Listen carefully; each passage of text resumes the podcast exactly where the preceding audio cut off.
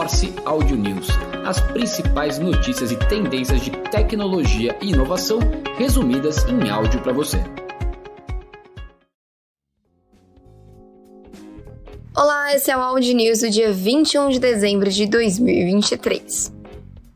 O governo federal lançou o App Celular Seguro, que é uma plataforma que avisa bancos e operadoras sobre roubo. A plataforma promete simplificar esse processo de avisar operadoras e bancos caso o smartphone seja roubado, com o objetivo de evitar movimentações nas contas da vítima. O aplicativo já está liberado para download por meio da Google Play Store e da Apple App Store. Apesar disso, a plataforma ainda não está operando. O aplicativo notifica os bancos e as operadoras sobre o roubo vinculado a um determinado CPF. A Vivo e a Orange estão criando uma joint venture para explorar o mercado livre de energia. A joint venture será dividida em 50-50, com as duas empresas tendo o co-controle da operação. O negócio será tocado de forma independente, o nome e o CEO da nova companhia ainda não foram definidos. A joint venture vai focar nesses novos clientes potenciais. Para isso, vai acessar a base atual de clientes corporativos da Vivo e usar os mais de 5 mil representantes comerciais da operadora de telecom para prospectar.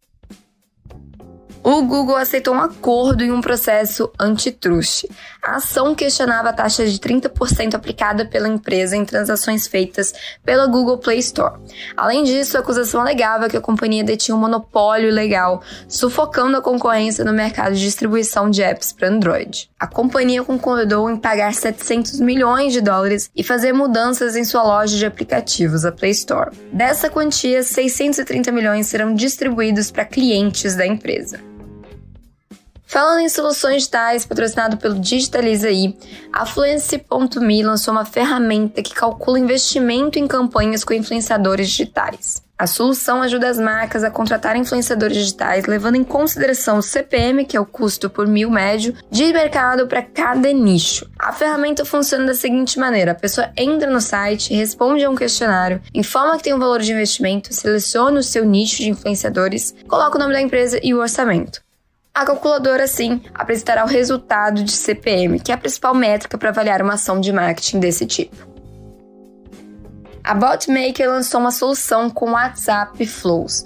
O propósito é aperfeiçoar a experiência do cliente com chatbots, impulsionando as vendas das empresas e tendo interações diretas com o usuário. A funcionalidade permite a criação de fluxos personalizados, podendo trabalhar com diversos casos de uso, como a geração de leads, avaliações, busca de endereços, entre outros. A Infor, empresa líder em software empresarial especializado por indústria, anuncia o Infor Pre-Build, uma nova solução ERP baseada na nuvem. Na contramão do mercado de ERP, que tradicionalmente oferece soluções customizadas, mas com alto investimento e longos prazos de implementação e gastos futuros, o Infor Pre-Build vem pré-configurado com as melhores práticas ali de gestão. A empresa mira digitalizar o mercado de 720 milhões de reais. Falando em inteligência artificial, a TomTom e a Microsoft anunciaram a criação de um assistente conversacional para carros. A tecnologia usa inteligência artificial para permitir que a interação por voz aconteça de modo natural, parecido com o funcionamento do ChatGPT, por exemplo. Segundo a TomTom, o assistente é capaz de atender a pedidos envolvendo vários aspectos do mercado, como sistemas de infoatendimento, pesquisa de localizações e sistemas de comando do veículo. Isso significa que o motorista não precisará decorar comandos de voz, basta apenas falar naturalmente a OpenAI adota novas medidas para combater perigos da inteligência artificial. O novo time de segurança ficará acima das equipes técnicas e fará recomendações à liderança, e o conselho poderá vetar avanços da inteligência artificial se achar necessário. A OpenAI diz que irá avaliar todos os seus modelos de fronteira. O objetivo é sondar as bordas específicas do que não é seguro para mitigar efetivamente os riscos revelados a Adobe cancelou o negócio de compra da Figma por 20 bilhões. A operação valia 20 bilhões de dólares em dinheiro e ações e tinha o um aval dos dois lados, mas as empresas decidiram cancelar a operação com receio da regulação. A Adobe e a Figma afirmaram em nota que não teriam aval para a transação por parte da Comissão Europeia e da Autoridade de Competição e Mercado do Reino Unido.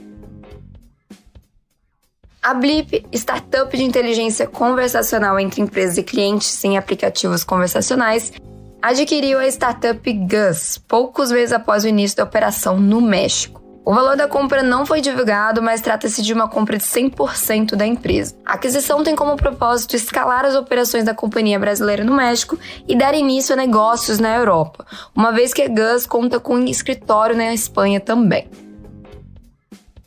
A Meltwater, startup de monitoramento de mídia, recebeu investimento de 65 milhões de dólares da Verdane, que é uma empresa norueguesa de private equity que no início deste ano fechou um fundo de mais de um bilhão de dólares para fazer investimentos em empresas de tecnologia em expansão. A aquisição é de 11% de participação na Meltwater, que primeiro ganhou fama no monitoramento de mídia e depois se tornou ativa em inteligência de negócios usando inteligência artificial e técnicas de análise de Big Data.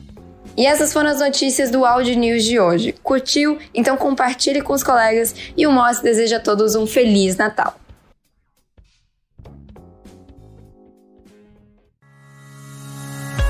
Morse Audio News. As principais notícias e tendências de tecnologia e inovação resumidas em áudio para você.